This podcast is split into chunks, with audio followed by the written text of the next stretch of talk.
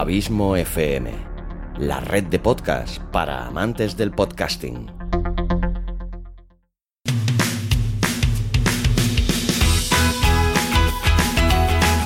Marketing de la Felicidad, presentado y producido por Xavi Villanueva y con la sabiduría de Pedro Amador.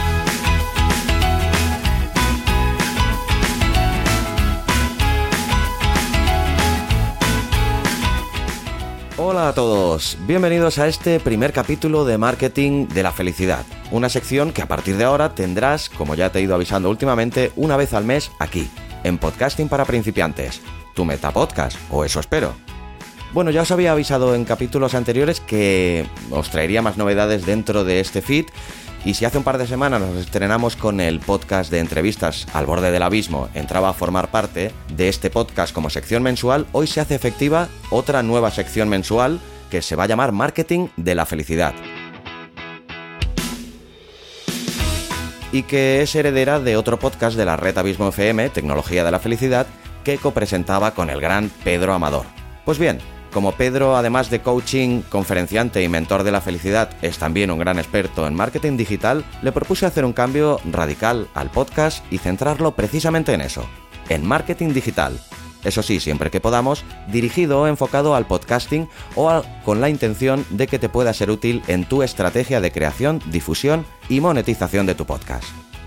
A Pedro, si es que no estabais suscritos al podcast Tecnología de la Felicidad, lo podéis conocer también porque estuvo ya aquí presente en Podcasting para Principiantes, creo recordar que por el mes de febrero, en el capítulo tercero de la segunda temporada, en el que nos habló sobre eh, SEO para podcast y sobre una herramienta que considero que es indispensable para posicionar nuestro podcast y sobre todo nuestra web, como es Google Search Console.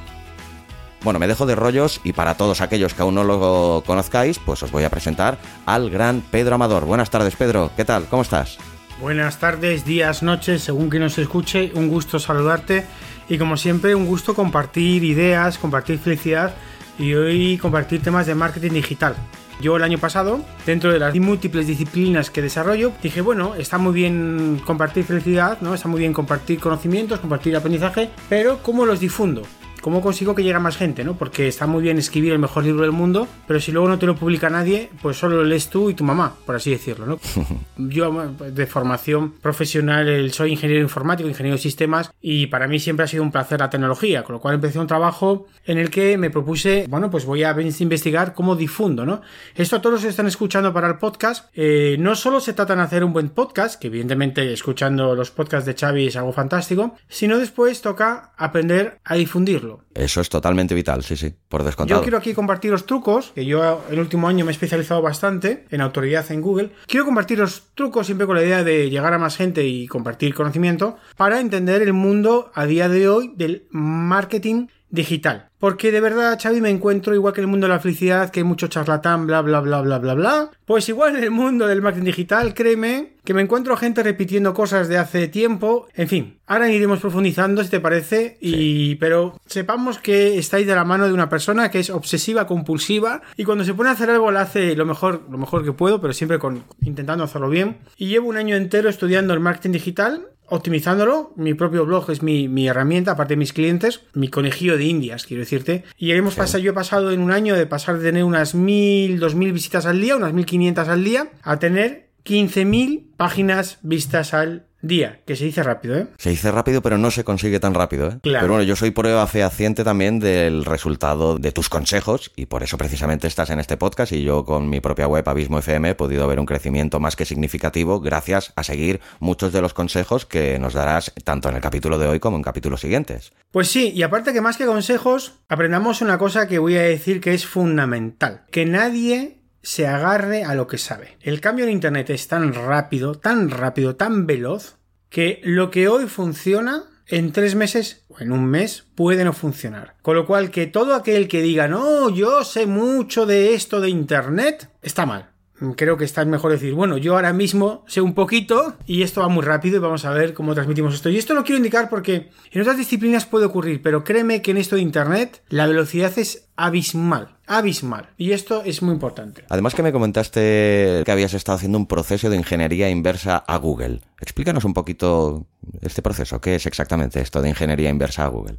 Bueno, es muy sencillo. Digamos que la fórmula de la Coca-Cola pues es como secreta, ¿no? Entonces, para saber la fórmula, la, fórmula de Coca-Cola, pues lo que hay que hacer es empezar a catar el producto y ver a qué sabe, ¿no? Pues la fórmula de Google también es, digamos que es, hay un montón de variables que Google mide, pero eh, de alguna forma, la única forma que puedes hacer es, bueno, pues tú vas haciendo cambios en tu web y vas monitorizando día a día con, con, el Google Search Console que hemos visto, qué resultados tienes. Y cuando haces esto a diario, de forma metodológica, vas viendo qué cosas te ayudan a subir qué cosas te hacen bajar y, luego vas leyendo mucho, puedes interferir inferir cómo son las triplas de Google, ¿de acuerdo? Insisto, es ingeniería inversa cuando tú no tienes la documentación del producto interior y solamente haces pruebas de caja de entrada, de caja de salida para ver qué está pasando. De alguna forma tienes que intuir lo que pasa en la caja. Y entonces, pues haciendo pruebas, pues la verdad es que al final, pues yo reconozco que tengo un conocimiento de cómo funciona Google muy amplio, al menos para, mi, para el sector de servicios, porque luego uno pues no para de aprender cosas. Y en esto os voy a intentar transmitir ideas que vais a ver son muy prácticas. Vamos a empezar, si te parece hoy, con una introducción mm, que nos sirve para poner los pies en la tierra, para que veamos eh, algunas áreas y empezaremos en las siguientes semanas o siguientes eh, capítulos entrando en detalle algunas de las cuatro grandes áreas que yo decidí, bueno, he estudiado que me parecen que son relevantes. Hmm. Me parece perfecto, Pedro, pero si te parece bien y además como a modo iniciático también creo que es una pregunta bastante pertinente, explícanos eh, según tu propio criterio qué es exactamente el marketing digital, porque también hay mucha gente que puede generar esto confusión, ¿no? ¿Qué es exactamente el marketing digital y qué no es marketing digital? Bueno, la verdad es que marketing digital es simplemente hacer marketing a través de Internet. ¿Vale? Es así que de sencillo. Lo que es importante entender es que el marketing sirve para generar leads, eh, oportunidades, para generar personas interesadas en tu producto. El marketing no vende. Esto es un tema que es que eh, esto es de, de libro, o sea, es de libro que el marketing genera oportunidades, ¿de acuerdo? Gente interesada en tu producto y el que vende, el comercial, es el que cierra la venta. Punto. El marketing digital no vende. Eso lo hace el comercial o, el, la web o el producto como tal que venda, ¿no? Hoy en día hay gente que está muy confundida que piensa que con el marketing digital puedes aumentar tus ventas. Bueno, el marketing en general aumentas tus oportunidades. Evidentemente, si, las, si los prospectos que traes son buenos, pues aumentarás tus ventas. Pero tú puedes tener muy buen, el mejor marketing digital del mundo y luego no vender porque te falla la pasarela de pago. ¿Me explico? O sea, separemos las cosas. Esto es importante y es la primera cuestión que quiero explicar a la gente. Ningún marketing vende. Vende el proceso de venta. Esto que parece un absurdo, nos ayuda a entender por qué hay tanto raro en Internet que te venden, no, compra mi curso de marketing digital y tus ventas subirán un mil por cien o lo que sea, ¿vale? Que esto seguramente habrá escuchado un montón de anuncios en redes sociales que nos venden, ¡guau! Que vas a tu negocio va a aumentar un montón. En visibilidad, sí, ¿no? Pero distingamos las cosas. Es que es una falsa promesa, es una mala publicidad, es una publicidad engañosa. E insisto, que tú vas a tener buen marketing y que te va a ayudar a traer más clientes a tu comercio, a tu web, a tu tienda, eso es un hecho. Que vayas a ser capaz de, vender no es evidente. Me explico, ¿no? Me ha pasado clientes a los cuales le ha ayudado con el marketing digital, hemos aumentado su visibilidad un montón, pero después no vendía. ¿Por qué? Porque su pasarela de pago no funcionaba. Y el marketing digital no trabaja la operativa de la pasarela de pagos. Eso está en operaciones, en ventas. O sea, yo entiendo que esto genera un poco de, controversia. Bueno, no, Pedro, pero yo me voy a hecho un curso de marketing digital y soy el que el crack. Muy mal, puedes hacer lo que quieras. Pero son cosas distintas. El marketing digital genera oportunidades de negocio y las operaciones son las que cierran las ventas. Este capítulo está patrocinado por Cero y Punto. ¿Tienes una idea de negocio y quieres llevarla a cabo? ¿O ya lo has hecho pero no estás consiguiendo los resultados que esperabas? ¿A qué estás esperando para entrar en ceroypunto.com? La agencia de marketing y branding especializada en hacer crecer pequeños y medianos negocios como el tuyo. Entra en ceroypunto.com, háblales sobre tu proyecto y ellos analizarán tu marca, tu página web y estrategia de comunicación para diferenciarte del resto y conectar con tu audiencia esa que hará aumentar tus ventas. No importa el tamaño de tu presupuesto, sino hasta qué punto eres capaz de impulsar tu negocio con él. Entra ahora en ceroypunto.com. Y entonces, para entender el marketing digital, lo primero que hay que entender es el nuevo poder en Internet, ¿vale? Yo lo digo las siglas FANG más M, que es Facebook, Apple, Amazon, Netflix, Google más Microsoft. O algunas veces, algunas veces en términos financieros también veremos el GAFA, que es eh, Google, Apple, Facebook, Amazon, quitan el Netflix o quitan Microsoft. En cualquier caso, estas cinco empresas, si te das cuenta, Xavi, son más jóvenes que nosotros. O sea, no llevan ni 20, 25 años. Bastante más. Son muy recientes. ¿De acuerdo? Microsoft se pone aparte porque Microsoft es más o menos es de mi edad, es del 75. Microsoft, si has hecho cálculos, verás que tiene 30 años, como yo. Entonces, estas empresas, eh, Fang más M. YouTube echado 28. estas empresas es peculiar porque tienen un poder en bolsa, un poder de negocio monumental. Estas seis empresas que a veces digo eh, valen en el, en el Standard Poor's, que es la, es la bolsa estadounidense, valen el 15% de, de facturación de, de, las 400 empresas que hay. Son monstruos tecnológicos. Es más, tenemos casos como el de, el Amazon, que hasta Warren Fitty, este multimillonario, decía que nunca iba a invertir en empresas de, digitales. Ya este año Warren Fitty metió casi mil millones de dólares en Amazon. O sea, son monstruos. Pues entonces, ¿qué ocurre? Que estas empresas crecieron mucho, ¿vale? Pero ahora no solo quieren crecer, quieren ganar dinero. Entonces el Facebook, por ejemplo, por poner un ejemplo, que hemos visto hace 10 años, 5 incluso, se parece en nada al Facebook que tenemos hoy, ¿de acuerdo? No se parece en nada. El de hoy es una máquina de devorar y hacer dinero con nuestros datos. El de hace 10 años era una máquina de captar volumen, captar usuarios, crecer.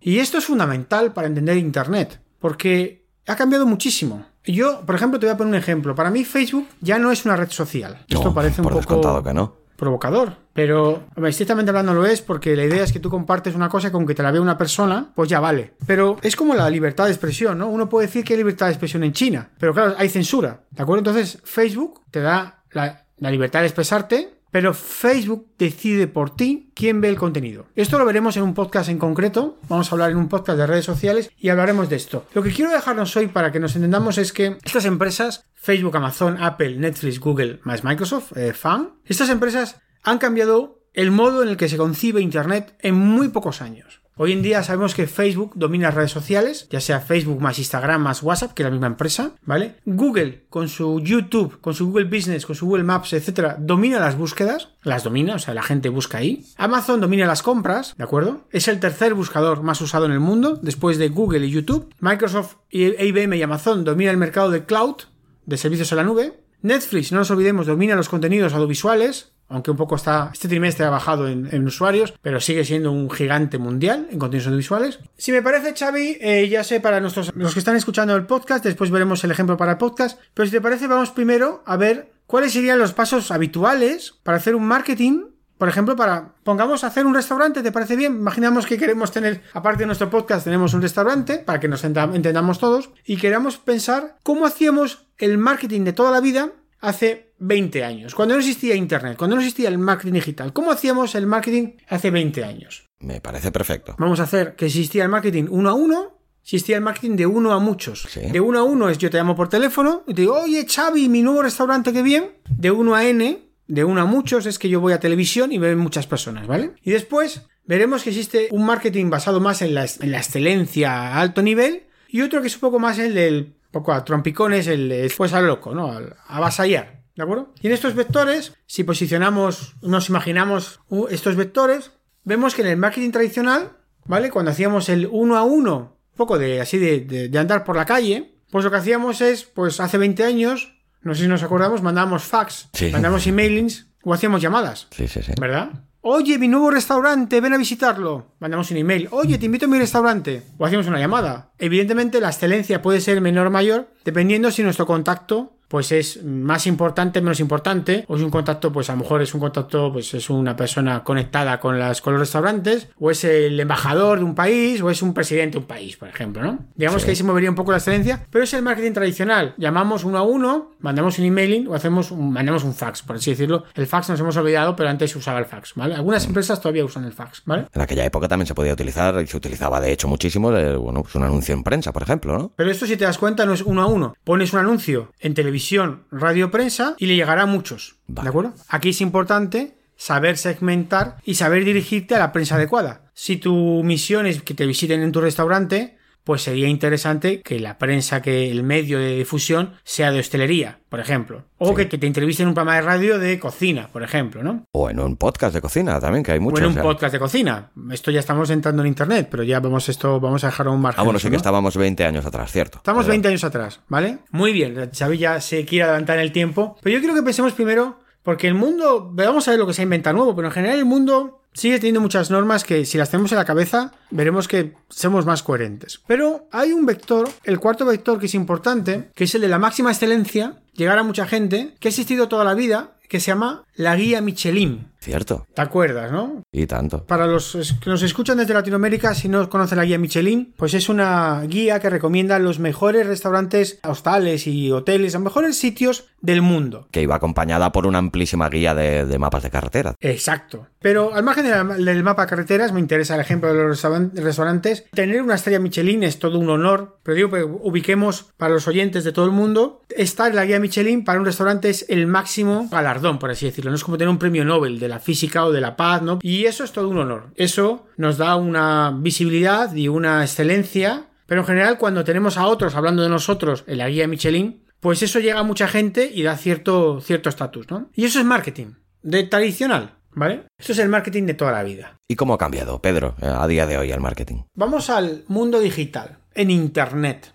Y cuando hacemos el uno a uno, lo que sí que es verdad que Internet ha creado una nueva cosa que antes no existía que son las redes sociales. O sea, el Facebook existía hace 20 años, sí, bueno, fue 30 años, ¿vale? No existía, Facebook no existía, Twitter no existía. Más allá, las redes sociales a lo mejor eran el retrete del retrete de la, de la gasolinera, ¿no? De la estación de servicio, que ahí ponías, te quiero mucho, Pachi, y aquello era pues la forma de darte a ver, ¿no? Pero al margen de esas tonterías, ¿no? Las redes sociales no existían, con lo cual tampoco existía WhatsApp, por cierto. Hemos cambiado el fax por el emailing o el WhatsApp, pero hemos mejorado la herramienta, pero en concepto de redes sociales no existía, pero ahora podemos, en lo personal, con menos excelencia mandamos emailings o mandamos WhatsApp. Y con más excelencia nos vamos a redes sociales y podemos microsegmentar en redes sociales. Podemos ganar interesados en nuestro restaurante por WhatsApp, por emailing o por redes sociales. Hay dos grandes vías, ¿no? Hay un tema de emailing WhatsApp o incluso display, anuncios en apps. Este es un, vector o sea, una, una, parte de la matriz, después está las redes sociales. Y cuando vamos a cómo hacemos marketing digital para muchos, cómo hacemos llegar nuestro restaurante a muchos, en vez de la televisión, la radio la prensa, que podemos seguir utilizándolo como el marketing tradicional. A mí se me ocurre una palabra mágica, Pedro, que me imagino que no sé si estaré muy equivocado. Pero Google me vendría a la, cabeza. Vamos a dejar esta para la guía Michelin. Vamos a ir un poquito más adelante. Eh, vamos, iremos a esta de la cuarta. La tercera son las campañas de pago en medios digitales. Perfecto. Insisto, el marketing tradicional sería salir en televisión, en radio o prensa. Y ahora el marketing digital para Internet sería pagando salir en Internet con campañas de publicidad, ya sea en Facebook Ads, en Google AdWords, en displays, etc. Eso sería pagando. Me explico, sería el tercer vector. Repetimos. Primer sector, emailing WhatsApp o push pop en apps. Segundo sector, redes sociales. Tercer sector del marketing digital serían las campañas de pago. Y el cuarto sector se llama autoridad. Se llama buscadores. Sería el equivalente a la guía Michelin. La guía Michelin ahora es el YouTube, es el Google, ¿de acuerdo? Igual que la guía Michelin entra en nuestro restaurante, prueba los platos, mira el servicio, comprueba tus métodos de pago, comprueba tu baño, comprueba qué tal, si, si está limpio, si está no. Y solo si tienes la excelencia te dará la guía, la estrella Michelin. Google hará lo mismo con tu web, con tu plataforma de difusión, con tu podcast, con tu lo que esté indexando Google en este caso, ¿no? Con tu vídeo en YouTube. Si mira que está todo conectado, interrelacionado, un día hablaremos, vamos a hablar un capítulo entero de esto. Solo si Google entiende que eres una autoridad en ese contenido, solo así recomendará tu contenido, ¿de acuerdo? De acuerdo. Esto va más allá del SEO. La gente confunde el tema de SEO. SEO es una habilidad que se incluye aquí en el tema de autoridad, pero SEO es una porción más. SEO es una actividad de Search Engine Optimization que te ayuda a subir tu artículo, tu podcast o quien sea en el, arriba en el, en el, en el buscador, en, en, la herramienta de búsqueda. Pero si después tu artículo es una es un desastre, es malo, automáticamente irá para abajo. Las reglas han cambiado mucho. Por eso hay que tener la habilidad, la disciplina del SEO, hay que tener muchas cosas. Y hoy se habla no de SEO, se habla de autoridad. Repetimos, Xavi, para que nos marquemos un poquito en cómo vamos a trabajar el marketing digital a día de hoy. Hay cuatro áreas en las que trabajar. Primero, si antiguamente hacíamos fax, emailings o llamadas, ¿vale? Sí. Hoy vamos a hacer dos grandes apartados. Uno tendremos nuestros emailing y WhatsApp o mensajes push en las aplicaciones que tengamos. Iremos un contacto uno a uno. Y por otro lado tenemos las redes sociales. Esto es una cosa nueva que tenemos ahora. Tenemos que ser especialistas en marketing, en email y marketing, por un lado. Tenemos especialistas en redes sociales, en donde las redes sociales ahora, lo hablaremos en el siguiente podcast, hablaremos de generar comunidades. Ahora no es importante tener millones de usuarios, lo que importante es tener interacciones, por lo tanto es importante tener comunidades. El segundo área son las redes sociales. El tercer área si antes hablamos de la, televisión, la radio y la prensa, en el marketing tradicional, para difundir nuestro restaurante, ahora hablaremos de las campañas de pago que las pondremos para que nos vean en nuestros buscadores, en nuestro Facebook, en nuestros displays de aplicaciones, donde sea, pero pagaremos por ello. Y aquí trabajaremos mucho la microsegmentación. Igual que también cuando hablamos de televisión, radio y prensa, buscamos microsegmentar para llegar a los canales de televisión, de radio o de podcast o donde fuera que mejor difusión pudieran dar a nuestro podcast, ahora buscaremos las redes sociales o, la, o, Google, o los apartados de Google, buscaremos cómo segmentar para llegar a nuestro usuario más fiel, pues si mi podcast está orientado a personas de entre 30 a 40 años que escuchan eh, música country, por ponerte un ejemplo, será importante que cuando hagamos una campaña de pago sepamos microsegmentar para buscar por esas preferencias. Y cuando gastemos nuestros euros para promocionar nuestro podcast en Facebook, sepamos microsegmentar para que la campaña de marketing digital orientada a campañas de pago en Facebook sea productiva. De otra forma,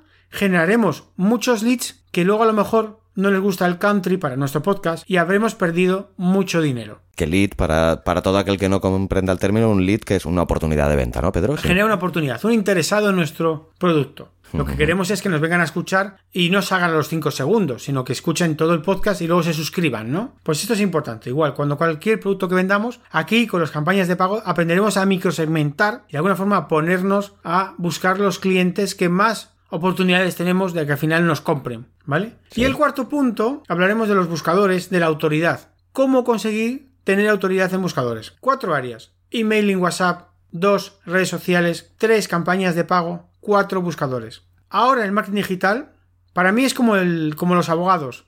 Hay un abogado un poco que sabe de todo, pero después hay abogados penalistas, abogados civiles, abogados especialistas en cada área. Es muy difícil, por no decir imposible, saber de todo. Bien, para mí en marketing digital, a mi juicio no te engañen, es muy difícil ser especialista en emailing marketing, en redes sociales marketing digital, en especialista en SEM SEO de SEM, perdón, campañas de pago SEM y especialista en autoridad en Google. Es muy difícil saber ser un mega crack de las cuatro áreas y lo importante es buscar a personas que nos puedan ayudar a crecer en esas cuatro áreas. Exacto, especializarnos en una en concreto y el resto pues dejarnos ayudar, ¿no? No son excluyentes estas áreas, ¿eh? que nadie me entienda que estoy excluyéndolas. No, no, podemos tener las cuatro. Es más, cuando lo hacemos bien, debemos de trabajar con temas de autoridad cuando hacemos nuestra web o nuestro podcast para saber qué hacer o qué decir. Después empezaremos a hacer, al principio puede ser necesario tener ciertas campañas de pago para empezar a darnos a conocer y después trabajar más el tema del emailing y el WhatsApp o redes sociales y trabajar autoridad en Google a largo plazo para que aquello siga funcionando. Creo Xavi, con este no me enrollo, haber dado una primera introducción a cómo entender el marketing digital a día de hoy, con estas cuatro grandes áreas. Si te parece, en los próximos capítulos del podcast, pues vamos a empezar a hablar en detalle en alguna de ellas. Yo hablaré más en tema de buscadores, autoridad, que soy, insisto, soy más especialista ahora, pero daré algunas claves a estas áreas, algunas claves, sin ser especialista, pues veremos algunas claves a temas a tener muy presente para buscar o para poderse para poder investigar en caso de que queramos crecer. No sé si con esto, Xavi, tenemos los conceptos claros para estar preparados para el marketing digital en el 2020 o en futuro con los conceptos básicos a día de hoy. A mí de momento me ha quedado muy claro todo lo que me has dicho y me quedan muchas ganas de saber, por ejemplo, avánzanos de cuál de estas cuatro ramas nos vas a hablar en concreto en el capítulo siguiente. Bueno, pues en el siguiente capítulo vamos a hablar un poquito de las estrategias de marketing digital, que hoy no las he comentado. Vamos a ver un poco cómo nos orientamos. Y si te parece, pues hablaremos, empezamos hablando de las redes sociales me parece perfecto, que me parece que de por sí ya es un tema lo suficientemente complejo como para que nos llene todo un capítulo, seguramente. Perfecto, pues a eso vamos. Os esperamos en el próximo capítulo. Y no dejen de suscribirse al canal y sigan, sean fieles, amigos míos, que nos da felicidad. Pues dicho todo esto, nada, os combinamos a que a vernos, a escucharnos aquí en el siguiente capítulo de Marketing de la Felicidad, que será aproximadamente de aquí a cuatro semanas. De haber estado hoy con todos vosotros y espero que os haya sido de mucha ayuda este capítulo y os espero con Pedro aquí en el siguiente capítulo de Marketing de la Felicidad.